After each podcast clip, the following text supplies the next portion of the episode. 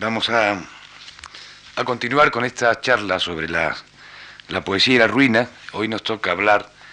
de, de las ruinas y el amor en el Renacimiento. Ya hicimos una breve síntesis, un breve recorrido sobre ese descubrimiento de las ruinas, esa toma de conciencia de las ruinas, como la- las ruinas, el culto a las ruinas es un sentimiento moderno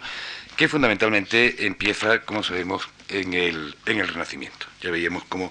Petrarca había sido el gran impulsor de ese culto a los monumentos, en cuanto que el culto a las ruinas significaba la exhumación de esa sagrada antigüedad, de esa sacrosanta vetustas, que se ponía como el punto de partida para la exhumación del nuevo mundo, del nuevo mundo del Renacimiento. Hoy nos toca adentrarnos por el binomio de estas ruinas y amor que tuvo tanta fortuna a partir del- de ese fenómeno general del petrarquismo a lo largo del Renacimiento, a lo largo del manierismo y hasta, podemos decir, hasta la extinción en el movimiento barroco. De entre las ruinas españolas, una vez que las ruinas se van nacionalizando, se pasa de Roma y de Cartago de Troya a las ruinas españolas, a las ruinas de, Sagunto, de Numancia, de, de otras muchas, Itálica se yergue con una voz poderosa y lírica a la vez, aunque las ruinas de, Itálica no fueron, como digo, mm, la única, pero sí quizás la más cantada y la que tuvo tal vez también mejor fortuna. Herrera, como decíamos en la- el último día, fue el primero que mm, lanza al, al ruedo poético ese descubrimiento de lo que eran las confusas piedras de, de Itálica, ya identificadas como, como Itálica, como la ciudad de, de Escipión, y tanto por sus comentarios, como veremos por las anotaciones, como por sus propias creaciones, Herrera mm, tiene un puesto absolutamente fundamental en esta divulgación y en esta fijación del tópico del amor y las ruinas. Pero vamos a ir antes a las raíces, en cuanto que Herrera no parte ni mucho menos de la nada, sino de una tradición asentada, y veremos precisamente esos modelos que le sirven a Herrera para lanzarse a su aventura. Sabido es, por otra parte, que el amor es uno de los pilares básicos del petrarquismo, no es el único, por supuesto, pero sí uno de los pilares que tiene más, más fortuna, y que dentro de ese sistema del petrarquismo tan generalizado en las diversas literaturas europeas, los escenarios para la plasmación del amor, de los sentimientos amorosos, son por una parte lo que podemos decir el paisaje idílico, el locus amoenus, el lugar amable, el lugar del bucolismo, y tanto ese lugar que se refleja, eh, por ejemplo, en las églogas de, Garcilaso, como el contrario a este paisaje dulce, eh, eh, que sería el locus eremus, los paisajes ásperos, solitarios, llenos de abrojos, que ya había sido cantado por el petrarquismo como manera de proyección del sentimiento amoroso, de la frustración amorosa, y como eh, huida de, de lo que podemos decir de- del contacto humano. Recuerden ustedes el famoso soneto 35 de Petrarca, el solo e pensoso y più deserti campi, eh, solo y pensativo los campos más desiertos va buscando. Pues bien, como una variante de este locus eremus, como una variante de, de ese lugar de horror, de esa proyección del sufrimiento habría que considerar la elección de las ruinas, de las ruinas clásicas fundamentalmente, por eh, la carga de prestigio que conllevaba, por el carácter incluso de ruinas sagradas, eh, ya veremos que el término de, sagrado se aplica continuamente en, en los diferentes poemas, y las ruinas, igual que el escenario bélico, aunque el escenario bélico en mucho menor medida, pues son metáforas del poder destructivo, por una parte del amor, de esa eh, dama petrarquista, de esa dama ideal, que al mismo tiempo se comporta con una, crueldad, una crueldad que los petrarquistas le van a dar un sentido fundamentalmente de, de pureza, de, de lo contrario a la lascivia, y que al mismo tiempo, si las ruinas se comparan con los efectos destructivos del amor, el tiempo también es el que, el que acaba con la magnificencia como metáfora de la omnipotencia de la dama y por tanto como consuelo. Al anotar eh, Herrera, en el soneto 35 de Garcilaso, ese soneto que tienen ustedes ahí, Buscar las armas y el furor de Marte, eh, en las fotocopias nos van a servir de, punto de, apoyo para este recorrido que vamos a ir haciendo a lo largo de esta exposición. Cuando eh, Herrera está comentando este poema de, de Garcilaso, en sus famosas anotaciones de, del 1580, reprodujo como posible fuente de este soneto de Garcilaso aquel tan celebrado de Castiglioni, Superbi Colli, que también lo tienen ustedes ahí, el Superbi Colli e voi sacre ruine, que es imitado posteriormente por Cetina con el título de Almonte, donde fue Cartago, que también figura en la fotocopia, contribuyendo por tanto con, con, estas, con estos comentarios tanto a la divulgación de estos dos sonetos, del, soneto de, de Castiglioni y el soneto de Cetina, contribuyendo a la divulgación eh, tan decisivo en el motivo de las ruinas y en el motivo del binomio ruinas y amor.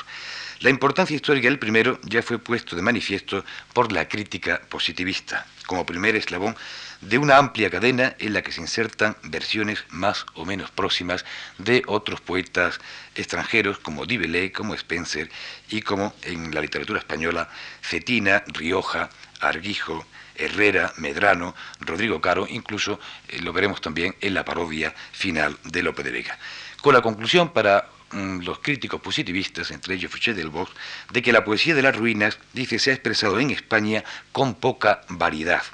como paráfrasis de un mismo soneto italiano. En parte, esto es verdad, ya veremos cómo todos los sonetos van mostrando, y todos los poemas que tenemos aquí van mostrando una serie de características comunes que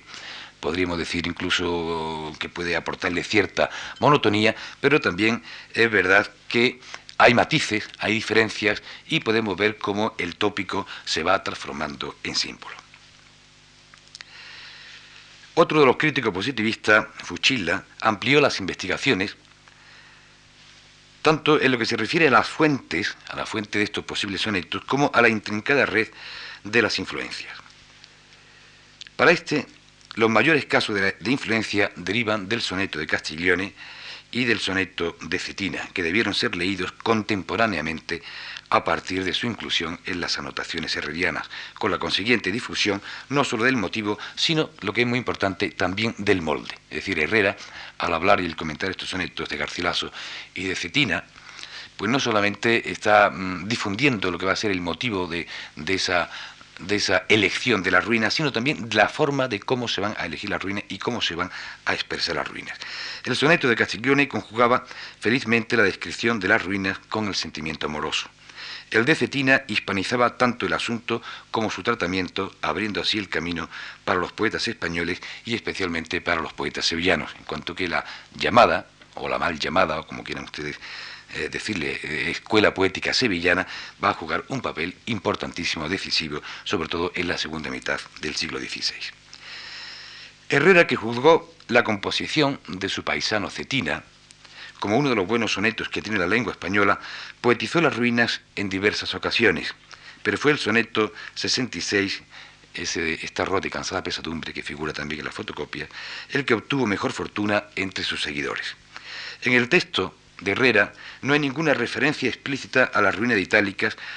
es decir, que este soneto, esta, esta rota pesadumbre, se refiere precisamente a las ruinas de la colonia romana,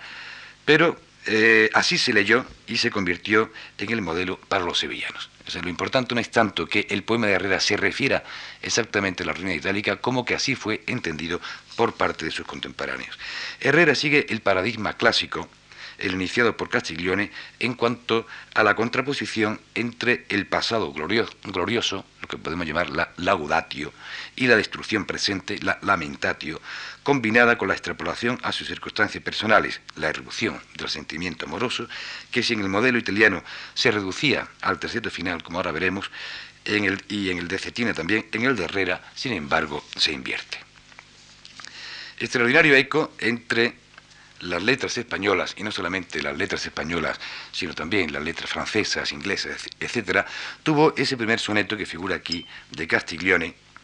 porque de él parte lo que podemos decir esa fecunda línea de imitación. Recordemos que la figura de Baltasar de Castiglione era una figura eh, súper conocida en los ambientes literarios de la España de la primera mitad del siglo XVI, en cuanto que Castiglione fue el autor de ese manual de educación del cortesano que traduce Boscán. Que eh, Castiglione también ocupó un cargo importante como nuncio del Papa en Toledo que tuvo incluso una cierta intervención de protesta, su famosa respuesta a raíz del saco de Roma, del saqueo de Roma por parte de las tropas del emperador, y que muere en el año 1529. Es decir, Castiglione es una figura, es un petrarquista íntimamente ligado con la cultura del Renacimiento, del primer Renacimiento español. El soneto, como ven ahí, Superbi colli e voi sacre ruine, que el nome sol di Roman cortenete, eh, está bastante, podemos decir, bastante bien traducido en una traducción muy tardía, una traducción de, de, de Andrea Rida Artieda de 1605, y que mm, indica cómo este, este soneto había sido tan sumamente conocido en nuestra literatura, es decir, no es que la traducción española es la que empieza a influir, la traducción española, como ocurre con muchos eh, otros aspectos del petrarquismo, suele ser algo bastante tardío, es decir, los poetas españoles conocen directamente el original en italiano. La traducción me parece una traducción bastante, bastante acertada, que vamos a leer, sacros collados, sombras y ruinas, que mostráis lo que Roma un tiempo ha sido, y de los hombres que han prevalecido conserváis las memorias peregrinas, arcos, teatros, fábricas divinas, que en cenizas el tiempo ha convertido, ya vuestra pompa la acabó y ruido, que el nombre dilató y fuerza latinas. Y así puesto que al tiempo hiciste guerra, todo lo acaba el curso y movimiento del alígero tiempo cuanto cierra. Viviré pues con mi dolor contento, que si con todo el tiempo da por tierra, también dará otra vez con mi tormento en, el soneto de Castiglioni y en la traducción de, de Rey Artida aparecen ya lo que podemos decir las constantes, las constantes que eh, vienen prácticamente a repetirse a lo largo de las diferentes imitaciones. Frente a la conclusión moral de reflexión sobre la inconstancia de la fortuna que ya vimos el día pasado en el epigrama de Llano Vitalis, el soneto de Castiglione termina con la aplicación personal de lo contemplado como consuelo ante el sufrimiento amoroso. Sobre todo esa conclusión, esa conclusión en el terceto final, dunque fra contento, viviré pues contento entre mis martirios. Y por otra parte, Ahí aparecen también eh, la contemplación de las, de las ruinas, la gloria pasada, la enumeración de los elementos arquitectónicos. Recuerden ustedes que en los textos que habíamos visto de Pollo Bracciolini, etcétera, aparecía la enumeratio, que aquí aparece teatri, archi, colossi, opere divina, etcétera, etcétera, y que incluso se insistirá en, en composiciones posteriores. Y el contraste entre el pasado, el presente, esa melancolía, eh, la alusión también a la vanitas, o sea, decir a toda la, pompa, y ya vuestra pompa la acabó y ruido que el nombre dilató y fuerzas latinas, la melancolía y por último, como digo, la conclusión consolatoria. Las ruinas aparecen, por tanto, como una excusa retórica para proyectar el sentimiento amoroso. Esa idea de las ruinas como consuelo, en cuanto que eh, la conclusión final es la que más fortuna en un principio va a tener, decíamos que el, consuelo, el sentimiento de, consuelo por parte de las ruinas, no es una invención del Renacimiento, es decir, el Renacimiento lo que viene a hacer es nuevamente entroncar con el sentimiento de consolatorio que aparecía ya en el mundo clásico. Hicimos alusión a la carta de Servio Sulpicio, que, eh, le escribía, cuando estaba en Atenas, le escribía en el año 45 a.C. A, a Cicerón y me parece oportuno el recordar brevemente un fragmento de esta carta consolatoria. Le escribe Sulpicio a Cicerón a raíz de la muerte de su hija Tulia. Quiero recordar algo que llevo mucho consuelo a mi alma, y lo hago con la esperanza de que así disminuya tu pena. Volvía de Asia y de Gina y navegaba hacia Megara, cuando me puse a contemplar aquellas regiones que estaban a mi alrededor. Detrás estaba Egina, delante de mí Megara, a la derecha el Pireo, a la izquierda Corinto, ciudades todas en su tiempo florecientes y que hoy solo me mostraban ruinas y destrucción.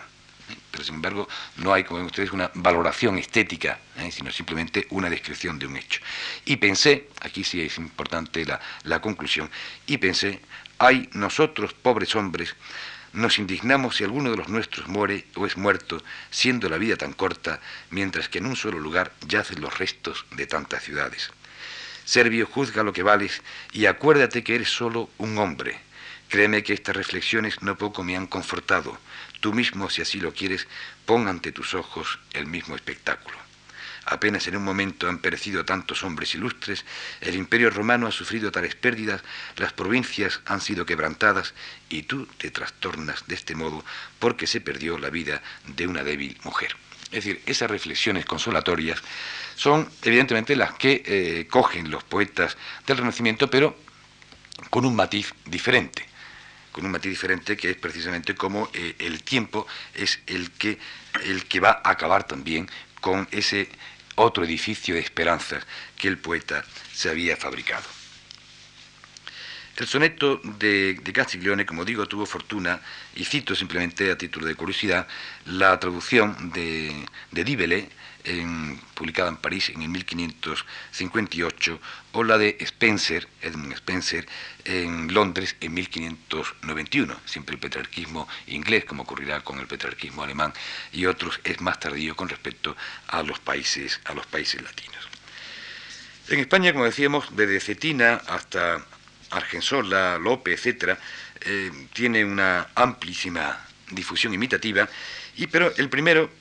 que mm, sigue esta tradición es Garcilaso, como ya había anotado Herrera. Garcilaso no es que haga una traducción al estilo de la hecha por Rida Artieda, ni siquiera una traducción o una imitación tan próxima como la que lleva a cabo Gutiérrez de Cetina, sino que mm, sí parece tener en cuenta la existencia de este soneto de, Castiglione y de otros sonetos también, como yo señalaría, como el soneto de Bernardo Tasso. Tasso, Sacra Ruina, que el gran cerchio giri di Cartani y Antica, etc. Bien, eh, Garcilaso lo que hace es partir de estos precedentes, partir del soneto de, de Castiglione y del soneto de Tasso y de otros también, posiblemente el de Jacopo San Nazaro, y hacer su versión profundamente original. Si algo caracteriza precisamente la poesía de Garcilaso es la profunda originalidad en la elección de sus motivos. Curiosamente, este soneto mm, de Garcilaso se puede mm, precisar la fecha de su composición, raro eh, dentro de la, de la obra de Garcilaso, en hacia el julio o agosto de, 1535, es decir, coincidiendo con, la, con las misiones guerreras del emperador en la toma de la goleta. Lleva como título a Boscán desde la goleta, es por tanto un un, soneto con un cierto carácter eh, epistolar y eh, Garcilaso aprovecha ese fondo bélico de la campaña militar y al mismo tiempo la contemplación de las ruinas para la expresión, para la cristalización de su mm, atormentada pasión amorosa. Vamos a, leerlos antes de, de hacer algún comentario. Boscán las armas y el furor de Marte, que con su propia sangre el africano suelo regando, hacen que el romano imperio reverdezca en esta parte, han reducido a la memoria el arte y el antiguo valor italiano, por cuya fuerza y valorosa mano África se aterró de parte a parte. Aquí donde el romano encendimiento, donde el fuego y la llama licenciosa solo el nombre dejaron a Cartago, vuelve y revuelve a bor mi pensamiento, hiere y enciende el alma temerosa, y en llanto y en ceniza me deshago. ¿eh? como verán. En cuanto a la estructura del soneto también, eh, Garcilaso viene a,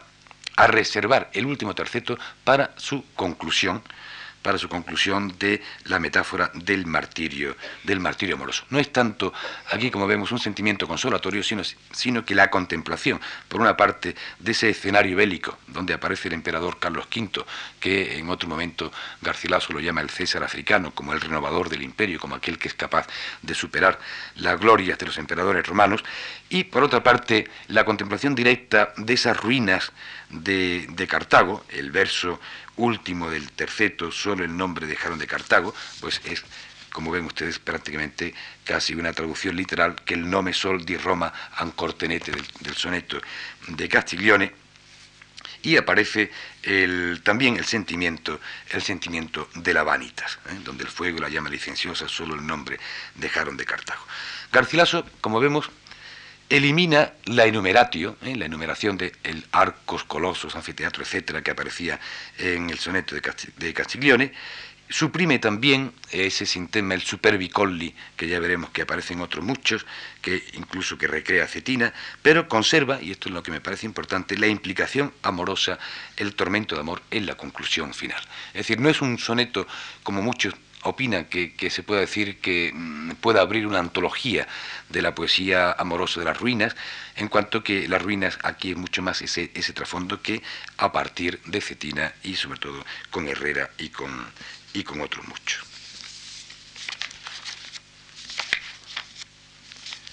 Por otra parte, eh, es mm, interesante también este comentario de Herrera cuando habla de, de esa la llama licenciosa, eh, como esta palabra a Herrera le gustaba, y dice exactamente en sus comentarios, voz alta, significativa, rotunda, armoniosa, propia, bien compuesta, de bien asiento y de sonido heroico, y digna de ser muy usada, y que la rehusara pecará de ignorancia. Ariosto en el canto 27 llamó a la llama licenciosa de donde se aprovechó Garcilaso. En todos estos casos, licenciosa es adjetivo personificador que atribuye a la llama una voluntad golosa o lujuriosa. A Herrera le encantaban todas estas palabras eh, que tienen, como él decía, eh, cierto significado a partir de la propia, de la propia fonética. Pues bien, eh, Cetina, que era el otro modelo que citaba Herrera, sustituye las ruinas de Roma por las ruinas de Cartago. Puede ser debido a razones literarias y a razones históricas. Las razones literarias serían precisamente el soneto mencionado de Bernardo Tasso, que hablaba de las ruinas de Cartago, y este soneto también de Garcilaso, solo el nombre dejaron de Cartago. Pero también por razones históricas, como ya apuntamos en la clase anterior, en cuanto que el, el saco de Roma de 1527 esa destrucción de Roma por parte de las tropas españolas pues podía provocar cierto, cierta reticencia o cierto rechazo por parte de los lectores. Cantó también Cetina otras ruinas nacionales, como la de Sagunto, mezcladas con las ruinas de Roma, de Troya, etc. Y en ese soneto general sobre las ruinas, pues Cetina va ahí asociando el tema petrarquista del fuego amoroso con el, el de la destrucción de las ruinas. Las ruinas, dice, pueden mover a piedad a la dama y sin embargo el sufrimiento amoroso del poeta no mueve un ápice esa supuesta crueldad de la dama sin misericordia. En los comentarios Herrera sigue hablando del por qué eh, Cetina elige la ruina de Cartago eh, y describe Cartago, dice, hoy se ven algunas antiguas reliquias de su grandeza. Poco más, dice, adentro hubo una isla pequeña, un montecillo, muy llano en medio de las aguas, en el cual los moros y después los turcos levantaron un castillo que por estar en la garganta de aquella laguna lo llamaron Goleta. En el seno de esta laguna está Túnez, apartada de Cartago por la laguna 18 millas. La imitación de este soneto parece que es de aquel tan celebrado que compuso el conde Baltasar Castellón y tradució, lo dice así, no tradujo y tradució en español Cetina con grande espíritu. Viene dentro de ese espíritu crítico que caracteriza a Herrera, un espíritu crítico de una extraordinaria modernidad para su época, él dice, Cetina pasó todo este aparato y ornamento de edificios y fábricas romanas, eh, que era la elegida por Castiglione, a Cartago, donde él por ventura no vio rastro de algunas de ellas, ni las debió leer en escritor antiguo, aunque sé que Maximiano hizo termas en Cartago y Virgilio pone teatros. Pero cuando esto se condene en él, que no lo halló en los escritores o no vio todo esto, será error de accidente, y por eso liviano. Basta que lo trasladó ilustremente y que es uno de los buenos sonetos que tiene la lengua española. Ese guerrero tan obsesionado por el sentido de la imitación le achaca a Cetina que no lo pudo imitar de los escritores antiguos, ni tampoco de una imitación directa de la contemplación directa de las ruinas. Pero dice, basta que trasladó todo esto de Castiglione, de las ruinas romanas, en lengua española y lo trasladó ilustremente para que eh, eh, el soneto de Cetina adquiriese un extraordinario prestigio entre los seguidores del maestro sevillano. Vamos a ver el soneto de Cetina, al monte donde fue Cartago, excelso monte, que es, como ven ustedes, casi una, podemos decir, una traducción bastante próxima al superbicolli, en soberbios collados, excelso monte, do el romano estrago eterna mostrará vuestra memoria, soberbios edificios de la gloria aún resplandece de la gran Cartago,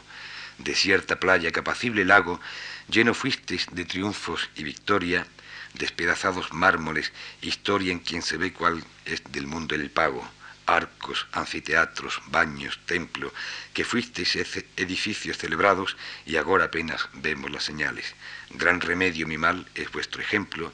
que si del tiempo fuisteis derribados, el tiempo derribar podrá mis males. La estructura, como ven, es prácticamente igual a la de Castiglione, ¿eh? con todo la, lo que podemos llamar la, la descriptio, en, principio, mediante la, eh, eh, la enumeración de estos elementos, arcos, anfiteatros, baños, la alusión al paso del tiempo, y ahora apenas vemos las señales, el tema de la, de la vanitas, y el tema de la conclusión de la aplicación al consuelo, el consuelo amoroso. Aquí sí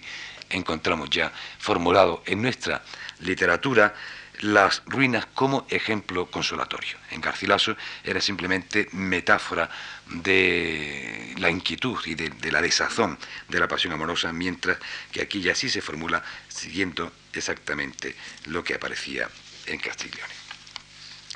Estos tres sonetos entrelazan las ruinas con el amor. En los tres se observa la presencia del tiempo que fluye, que lleva a una melancolía entre eh, una melancólica comparación entre el pasado y el presente, pero también, como vemos, a la consoladora esperanza. Un consuelo que desaparecerá, como veremos más tarde, con la ambición angustiada del barroco. Las anotaciones de Herrera cumplen, por tanto, una doble función. Por una parte, la fijación del topus en nuestro renacimiento dentro de la fértil tradición de la imitatio, de la imitación, y por otra, la difusión bajo el prestigio del propio Herrera, que también aparece como su continuador. Vamos a ver el soneto ahora de Herrera, este soneto 66, que aparece ya con la fórmula de íctica, ¿eh? esta rota, ¿eh? inmediatez ante lo contemplado, esta rota y cansada pesadumbre, osada muestra de soberbios pechos, estos quebrados arcos y desechos y abierto cerco de espantosa cumbre, descubren a la ruda muchedumbre su error ciego y sus términos estrechos. Y solo yo en mis grandes males hechos nunca sé abrir los ojos a la lumbre. Pienso que mi esperanza ha fabricado edificio más firme, y aunque veo que se derriba, sigo al fin mi engaño. ¿De qué sirve el juicio obstinado que la razón oprime en el deseo? de ver su error y padecer más daño. Observen ustedes que eh, en la distribución de, los diferentes elementos que intervienen en la composición del soneto, Herrera ha invertido, ¿eh? mientras que en Castiglione y en Herrera solamente era el terceto final, el que se utilizaba incluso en el de Garcilaso para la conclusión final, en Herrera se limita todo lo que podemos llamar la descripción al primer cuarteto para inmediatamente pasar ya a la aplicación personal de su problemática amorosa a partir del segundo cuarteto. El motivo, como digo, de la descripción ocupa los cuatro primeros versos y los consecuentes los demás. Itálica si aceptamos que se trata de ella, de estas ruinas, queda reducida a una enumeración tópica de elementos arquitectónicos. Pesadumbre, con el sentido de, gran masa, eh, arco, cerco, que realzada por una potente adjetivación muy propia de la intensificación manierista, consigue comunicar esa sensación de desoladora ruina que ya era en tiempos del poeta, aunque no tanto como en siglos posteriores, según tendremos ocasión de comprobar en otros textos. Hay un paralelismo en este poema de Herrera entre la ruina arquitectónica y la ruina del edificio que fabrica la esperanza. Las ruinas arquitectónicas no revelan ya tanto la magnificencia del pasado como el decaimiento presente. Es decir, estamos asistiendo ya a esta lenta eh, evolución del tópico que es la que se va a insistir más en el mundo en el mundo barroco. Ya a Herrera no le interesa tanto el resaltar las glorias de los mm, de la itálica pasada como la destrucción del momento presente para que le sirvan de mayor inmediatez para la expresión de su problemática amorosa. El, el estudioso, el profesor Oreste Macri, al analizar este soneto, ve en la obra de Herrera eh, ya notas barrocas y prerrománticas. Dice textualmente, solo el patos romántico hace resaltar en el panorama arqueológico de los quebrados arcos elementos sentimentales y figurativos, y figurativos libres, válidos por sí mismos, zonas de humores, de tintas y contrastes que despiertan recuerdos, nostalgias o escenarios de realidades poéticas puramente imaginadas. La parte prerromántica del barroco tiene un propio sentido histórico y metafórico que debe tenerse en cuenta. No cabe la menor duda que Herrera está anticipando elementos del barroco, yo creo que más anticipa elementos del barroco que elementos del, romanticismo, en cuanto que mm, el credo estético de Herrera frente a la contemplación de las ruinas está todavía muy lejano del credo romántico presentido por Chateaubriand, por ejemplo, que viene a considerar la ruina como realidad más hermosa que el primitivo original. Es decir, este es un salto cualitativo muy importante que lo veremos el último, el último día en esas nuevas miradas, como las ruinas para los románticos, con todo ese carga de misterio y de, y de sentimiento onírico, aparecen como una realidad más hermosa que la realidad primitiva. O sea, como el valor de el valor de, antigüedad está por encima del valor de lo presente. Al soneto este de Herrera eh, continúa el soneto 26 mm, de Medrano que tienen ustedes también ahí. Ahora ya no hay duda de que las ruinas que se cantan son las de Itálicas, pues reza así el subtítulo, a las ruinas de Itálica que ahora llaman Sevilla la Vieja, junto de las cuales está su heredamiento mirar bueno. Es decir, como eh, la aplicación ya es muy, es muy concreta. En Herrera, como veíamos, en ningún momento se utiliza eh, eh, el término itálica, no hay ninguna referencia que podemos decir que no se pueda aplicar a otras ruinas, a la ruina de Sagunto, a la ruina de Roma o cualquier ruina libresca, mientras que aquí ya en el subtítulo de Medrano sí aparece esa clara expresión a la ruina de Itálica, en donde Medrano tenía su finca, tenía esta heredad de, de Mirar Bueno, ¿eh? donde allí se, reunían pues Medrano y sus compañeros para filosofar y para hablar del pasado y venía a ser aquello como una especie de pequeña academia humanística. Desde su hacienda en términos de la villa de Saltera junto a San Isidoro del Campo, Medrano podía divisar los restos de la antigua colonia romana. El motivo poético no está ya solo nacionalizado, gracias a Cetina y Herrera, sino perfectamente localizado. El soneto arranca con la fórmula deística complicada con el hiperbatón, como ven ahí, estos de pan llevar campos ahora, separación del adjetivo demostrativo con relación a su sustantivo, que será recurso habitual en los cantores de itálica. Si observan ustedes ahí las, los otros, las otras composiciones, y prácticamente todos empiezan con la misma fórmula. Ya había sido adelantada con Herrera esta rote cansada pesadumbre, estos de pan llevar campos ahora, estos campos de pan llevar, o en, las, en la de Erguijo, esta a la rubia Ceres consagrada parte fecunda, esta parte fecunda de la madre tierra a la rubia Ceres consagrada, o la de Rioja, estas ya de la edad canas ruinas, ¿eh? Etcétera, que mm, lo encontramos también en la última de las en la última de las versiones, de las cinco versiones que Rodrigo Caro de, eh, de, su canción Estos Fabios hay dolor. Ya veremos más adelante el porqué de esta elección, que al fin y al cabo la función que tiene es potencializar precisamente ese sentimiento, ese sentimiento de inmediatez. Vamos a ver, eh, leer el soneto de Medrano. Estos de pan llevar campos ahora, fueron un tiempo itálica. Este llano fue templo aquí a Teodosio, allí a Trajano puso estatuas su patria vencedora. En este cerco fueron Lamia y Flora, llama y admiración del vulgo vano. En este cerco luchador profano, del aplauso esperó la voz sonora. Cómo feneció todo hay, mas erguidas a pesar de fortuna y tiempo vemos estas y aquellas piedras combatidas pues si vencen la edad y los extremos del mal piedras calladas y sufridas, suframos amarilis y callemos. Este poema, como vemos, Medrano, en su tratamiento,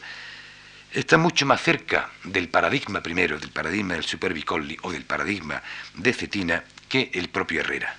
Pues la descripción de las ruinas en continua contraposición de pasado y presente, que hay muchas alusiones aquí a Teodosio y a Trajano, eh, Lamia y Flora, en fin, mm, eh, la, referencia al luchador profano, el aplauso, etcétera, etcétera, esas continuas referencias al pasado están evidentemente contrastando con el ay, todo feneció, etcétera, etcétera, con ese montón de piedra.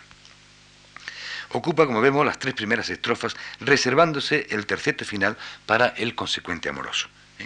Si no aparece en ningún momento el tema amoroso hasta el final, pues si vencen la edad y los extremos del mal, piedras calladas y sufridas, y sufridas suframos amarilis y callemos.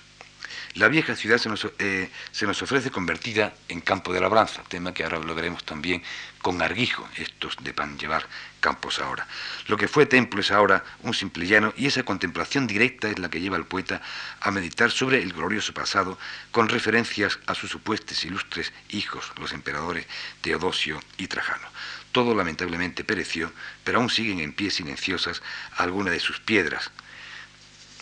La itálica de Medrano responde al modelo literario, pero supera la vaguedad tópica de Herrera en cuanto a su concreta denominación, evocación de su historia y transformación en el presente. Por otra parte, también veremos eh, cómo esta conclusión del suframos amarilis y callemos, como las piedras, esas piedras que de alguna manera están incluso todavía venciendo el tiempo, eh, eh, que hay ahí un elemento, vamos a llamarle también consolatorio, desaparecen completamente cuando em, Rodrigo Caro viene a tocar el mismo tema de la ruina de Itálica. Itálica, por tanto, a partir de este soneto de Medrano se va haciendo una realidad mucho más precisa, esa imagen se va perfilando y podemos decir que también eh, hay otros poemas que van contribuyendo a, perfilar esta imagen de las ruinas, como es la epístola que Hernando de Soria dedica a su primo Lucas, donde el autor recuerda las frecuentes excursiones que junto con Medrano hacía un lugar cercano para contemplar las ruinas que persuadían a filosofar. Desde aquel collado itálica aparece deshecha en silenciosa ruina, destacando su gran anfiteatro, recubierto de salvaje vegetación, en el que pase alguna solitaria cabra. Es decir, todas esta, estas alusiones ya a esa vegetación, a las cabras, a, los elementos de la naturaleza en combinación con los elementos arquitectónicos, es de una extraordinaria plasticidad que mm, guarda mucha relación con las pinturas, con las pinturas de la época en la transición del mundo del Renacimiento y manierista hacia el mundo barroco,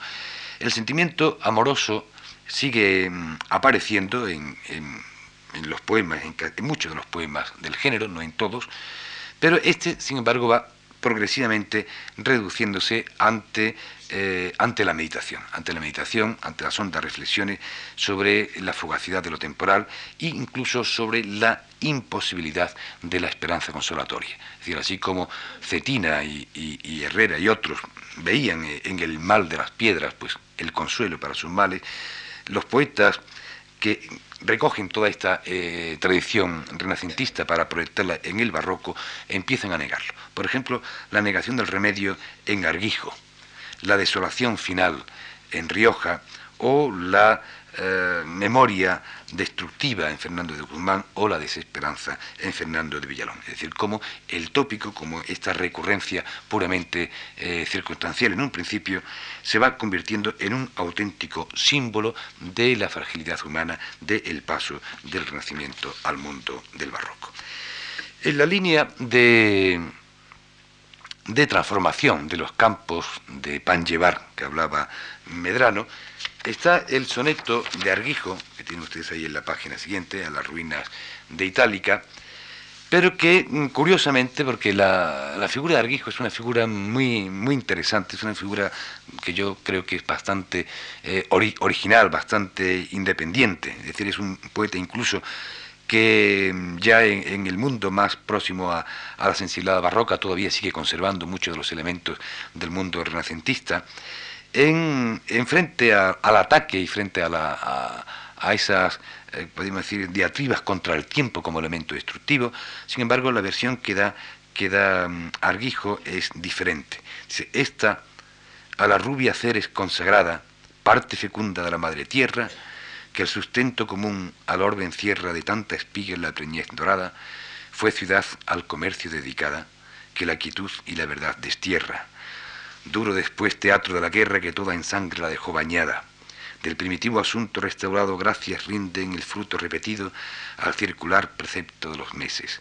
También siéndole el tiempo agradecido, no más hierro la hierra que el arado, no más peso la prima que sus mieses. Precisamente, Arguijo no coge itálica aquí como referencia para la unión esta con, el sentimiento amoroso,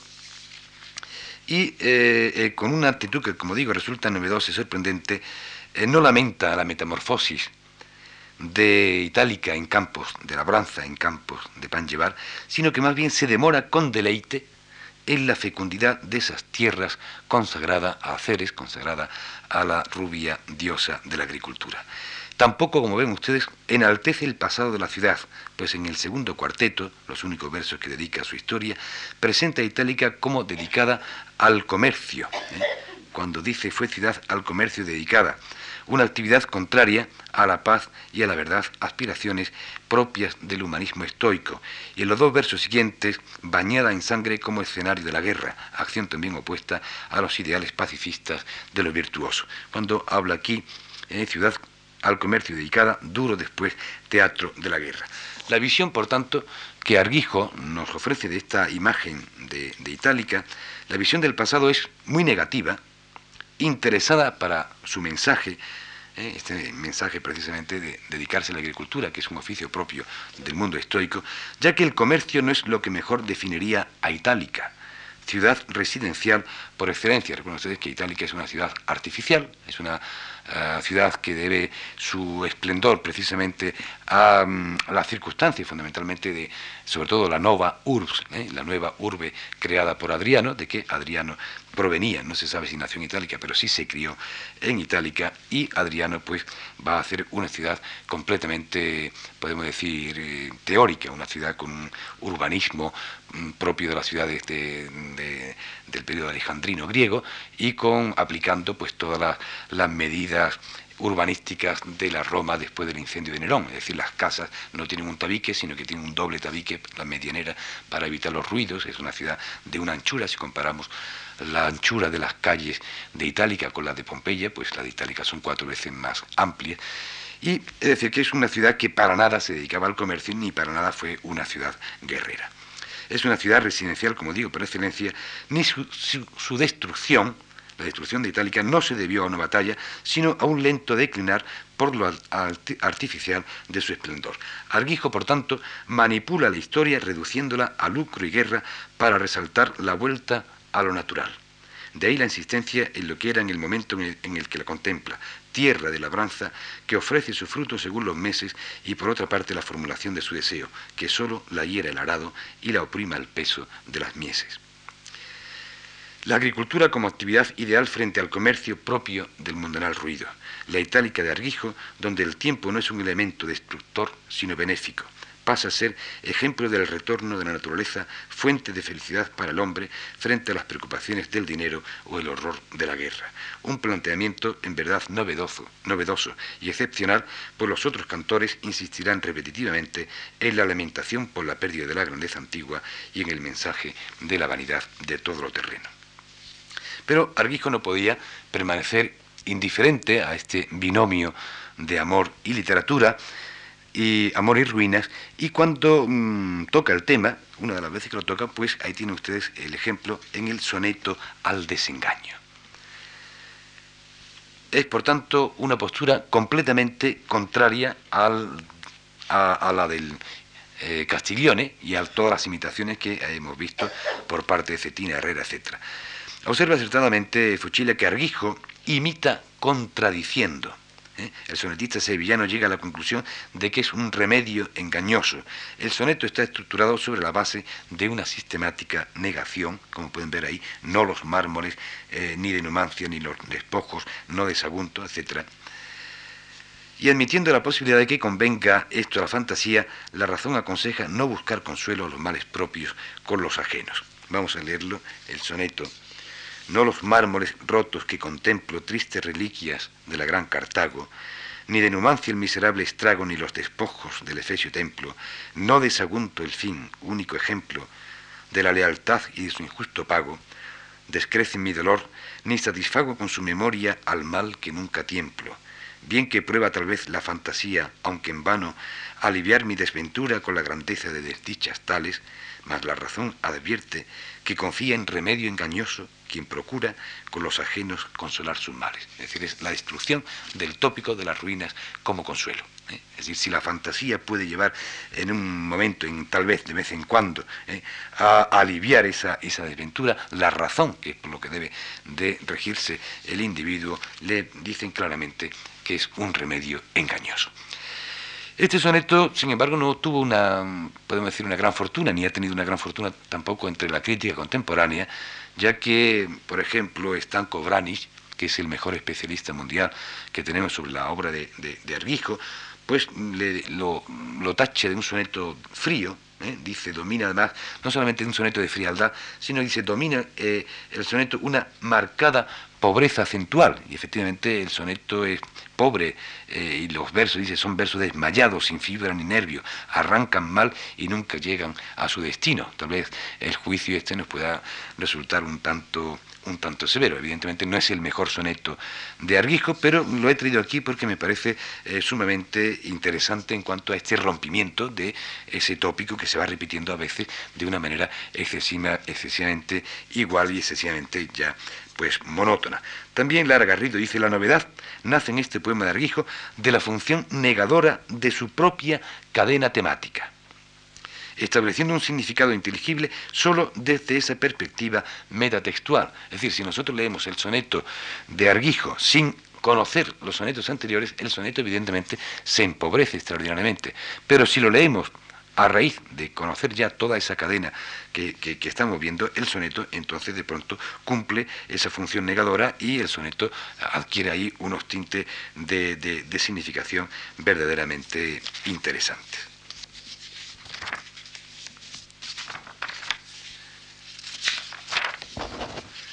Nos adentramos ya más en el sentimiento barroco con el soneto de Rioja, recordemos, 1583-1659, es la fecha de nacimiento y muerte de este otro poeta sevillano, seguidor de toda la, tradición italicense, de la tradición sevillana, y naturalmente el soneto, pues como vemos ahí, se inscribe perfectamente dentro de la tradición herreriana. Estas ya de la edad canas ruinas, que aparecen en puntas desiguales, fueron anfiteatro y son señales apenas de sus fábricas divinas. Oh, a cuán mísero fin tiempo destinas obras que nos parecen inmortales, y temo, y no presumo que mis males hacía igual fenecerlos encaminas, a este barro que llama endureciera, y blanco polvo humedecido atara, cuanto admiró y pisó número humano y ya el Fausto y la pompa lisonjera de pesadumbre tan ilustre y rara cubre hierba y silencio y horror vano. Sin embargo, el soneto, dentro de que encontramos muchos, podemos decir, muchos tópicos la misma alusión al anfiteatro, que será el elemento absolutamente decisivo de, la ruina itálica, el, el, elemento de identificación, que esto lo veremos más, con más detenimiento en Rodrigo Caro, sobre todo porque el anfiteatro también es dentro de, lo conservado en Itálica el elemento que se puede mm, mejor ver, ¿eh? es decir, frente a las termas, que es auténticamente un montón de confusas ruinas, como decía Navallero, o la mayoría de las casas, que, lo único que quedan son los cimientos y parte de, los mosaicos, etc., el anfiteatro, sin embargo, sí conserva una cierta forma que por eso lo repiten tanto. Pero mm, la alusión amorosa, como ven ustedes, es mínima. ¿eh? Dice, y temo en el segundo cuarteto, es decir, no, no, no lo deja para la conclusión final del terceto como estamos acostumbrados. Dice, y temo y no presumo que mis males así igual fenecerlos encamina. Tampoco estos males se identifican más ¿eh? como hacen otros poetas, ah, dando más datos concretos de que se traten de los males amorosos. Pensamos que son los males amorosos porque entra dentro, como digo, de toda esta cadena. Pero sin embargo, frente a esa alusión, mm, realmente breve y casi que podemos decir tópica, que, que la utiliza Rioja porque así prácticamente son los elementos con los que se va componiendo el soneto, observen ustedes cómo lo que Rioja hace es fundamentalmente insistir en el tema del tiempo a este barro que llama endureciera y blanco polvo humedecida tara, cuántos miró y pisó número humano, y ya el fausto y la pompa lisonjera de pesadumbre tan ilustre y rara, cubre hierba y silencio y horror vano. ¿eh? Este verso final, que es un verso con tanta, con tanta potencia, cubre hierba y silencio y horror vano, es un final absolutamente desolado. ¿eh? El elemento consolatorio ha aparecido ahí, metido entre medio de, de, los de las eh, estrofas eh, extremas y queda absolutamente, eh, como, diríamos, eh, perdido, relegado a un segundo plano frente al sentimiento final que es el que al poeta le interesa destacar y que precisamente por eso lo deja a manera de conclusión y a manera del final, para que el lector, la sensación que le quede es de que todo de lo que está hablando, lo importante es el que cubre hierba, hierba y silencio y ese horror vano, ese horror vacío de la muerte. También canta eh, Rioja, las, unas ruinas acuáticas, que lo he puesto ahí simplemente para que vean ustedes que, aparte de Itálica, también los propios poetas sevillanos van hablando. Aquí concretamente trata de las ruinas de Salmedina, estas ruinas acuáticas que están localizadas en, Chipiona, ¿eh? en el mar cerca, cerca de Sevilla, pero que no tienen ni mucho menos la carga significativa del soneto, eh, del soneto 41 que acabamos de leer. Los sonetos de, de don Fernando de Guzmán y de Francisco de Villalón no son dos obras que podemos llamar maestros, desde el punto de vista mm, estético, de la calidad literaria, no tiene ni mucho menos la fuerza ni la belleza del de Herrera, del de Cetina o este de, que acabamos de leer mm, de Rioja. Son más bien mm, eh, tópicos, pero simplemente me voy a referir a la conclusión eh, final, así de aquel mi grande amor pasado que destruisteis vos, ahora contemplo, mil ruinas que aún restan por memorias. Esa identificación entre su historia amorosa, que es una historia arruinada, con las propias ruinas, eh, donde el elemento consolatorio, como digo, también mm, prácticamente se va reduciendo mm, a, casi nada frente a esa edad luenga que iguala toda cosa, frente a esos restos testigos de un pasado, pero que al fin y al cabo lo que está presentando es la desolación. Estamos cada vez más en la sensibilidad eh, barroca, como el de, el de Villalón, soberbia y más gloriosa pesadumbre, vemos el término pesadumbre, que ya lo había utilizado Herrera y todo lo demás, el, el soberbia, ¿no? que, un adjetivo que no pueden,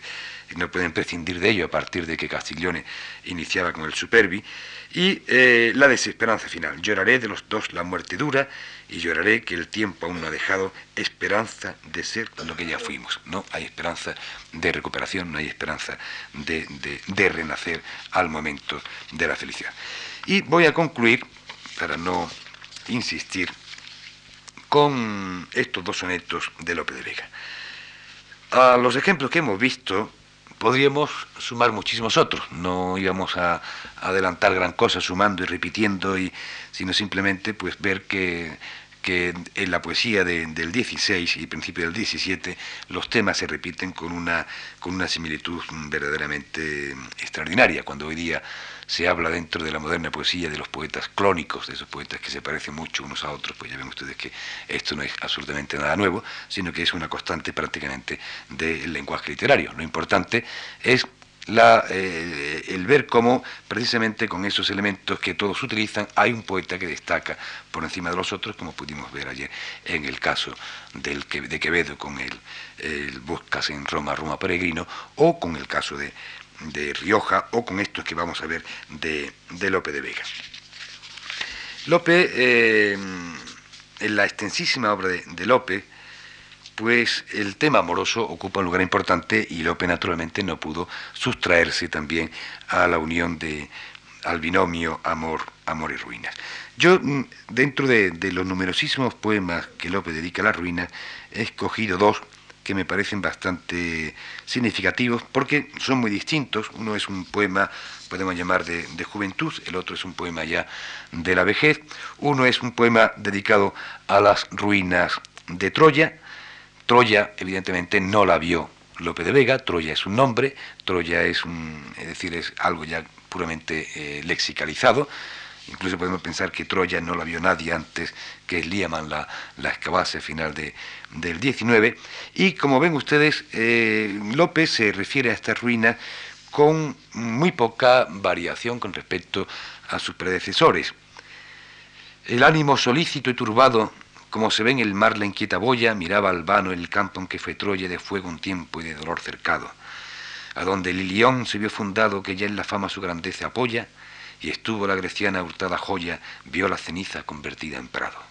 Estuvo un rato así, mas dijo luego, oh campos ya de fuego mis dolores, y en vuestros ejemplos mis consuelos fío, que si el lugar que ocupo tanto fuego, ahora veo verde hierba y flores, también podrá tener templanza el mío. Desde el punto de vista formal es un soneto con, con toda esta gracia y con toda esta naturalidad que es propia de, un poeta que hizo tantos miles de versos y un poeta tan dotado. Y incluso, como ven ustedes, la, la, la, ¿eh? la descriptio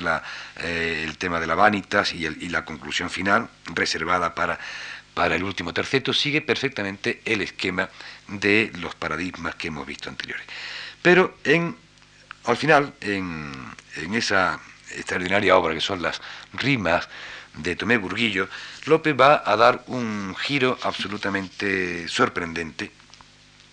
y podemos decir que esta es la gran despedida del petrarquismo. ¿eh? la gran despedida de toda una forma de concebir la poesía, de concebir el amor, de concebir una, estética, y mm, son los lo que podemos llamar los síntomas de descomposición del petrarquismo, que había habido ya una corriente antipetrarquista con anterioridad, pero que no alcanzaba ni mucho menos la fuerza que alcanza el Lope, que alcanzará también en algunos sonetos de Góngora o en algunos sonetos también de Quevedo. Lo cual no quiere decir que este antipetrarquismo y esta destrucción del tópico, de esta parodia que hace Lope, eh, no eh, sea paralela a otras obras que siguen todavía tomando el tema del amor y las ruinas de manera absolutamente en serio. Pero evidentemente anuncia, Lope como genio poético está anunciando claramente la despedida del petrarquismo de las ruinas en la literatura española. El título, como ven, es A imitación de aquel soneto Superbicolli. ¿Eh? Han pasado bastante tiempo y el soneto Superbicolli se sigue repitiendo, se sigue eh, recitando, se sigue imitando y naturalmente frente a, tanta imitación y tanta, y tanta monotonía, pues el genio de Lope viene a, a darnos este extraordinario ejemplo soberbias torres, altos edificios. Si la parodia, mientras más se acerque al modelo, mejor va a funcionar la sorpresa final. Nadie diría que con el comienzo de soberbias torres y altos edificios vamos a entrar en el mundo de la parodia, en el mundo de la comicidad. Soberbias torres, altos edificios, que ya cubriste siete excelsos montes y ahora en descubiertos horizontes apenas de haber sido dais indicios. Absolutamente todo igual como ven griegos liceos, célebres hospicios, de Plutarcos, Platones, Genofontes, teatro que le dio rinocerontes, olimpias, lustros, baños, sacrificios, aquí ya empieza a notarse que la intención va por otra parte, sobre todo con esta rima del Genofontes, rinocerontes, que evidentemente es ripiosa y, cómica, porque eh, está muy bien adelantando la transición hacia, hacia el final. ¿Qué fuerza deshicieron peregrinas la mayor pompa de la gloria humana, imperios, triunfos, armas y doctrina? Oh gran consuelo a mi esperanza vana, que el tiempo que os volvió breves ruinas no es mucho que acabase mi sotana. ¿eh? Es decir, sobre todo el verso final, como ustedes, de una extraordinaria comicidad, es una auténtica desacralización de esa trascendencia amorosa, ¿eh? de esas sacras ruinas como ejemplo de todo el sufrimiento de amor y de todo lo que es el idealismo y, la complejidad de la dama petrarquista, etcétera, etcétera. Lope viene a aplicar el ejemplo de las ruinas, citando además a Plutarcos, Platones, Genofontes, etcétera, etcétera, utilizando toda la tópica que hemos visto en los anteriores, para referirse a un hecho tan trivial como que el tiempo pues también va a deteriorar su sotana. Es decir, que es verdaderamente un, quiebro, un quiebro paródico con una auténtica gracia propio de, un poeta que no se le ocurre más que a un poeta tan genial como puede ser López de Vega. Con esto quiero terminar como ese el fin del descenso, ¿eh? de la trascendencia amorosa hasta la trivialidad cotidiana, el adiós a un mundo ideal y agotado que encontrará su renovación o bien en la risa paródica al estilo de este de Lope y de otros que veremos de de Quevedo, o que conocerán ustedes de Quevedo, de López, etc., o bien a la, angustia, a, la, angustia del barroco, o bien a la gusanería, ¿eh? a toda esta em, recreación en, el, en, el, nihilismo, o bien en la reflexión moral, donde Itálico, Itálica ofrecerá con Rodrigo Caro el más cumplido ejemplo. es la elegía de, de, las ruinas que veremos en la próxima semana, en la pieza clave de esa arqueología lírica, las ruinas como fábula del tiempo. Nada más y muchas gracias.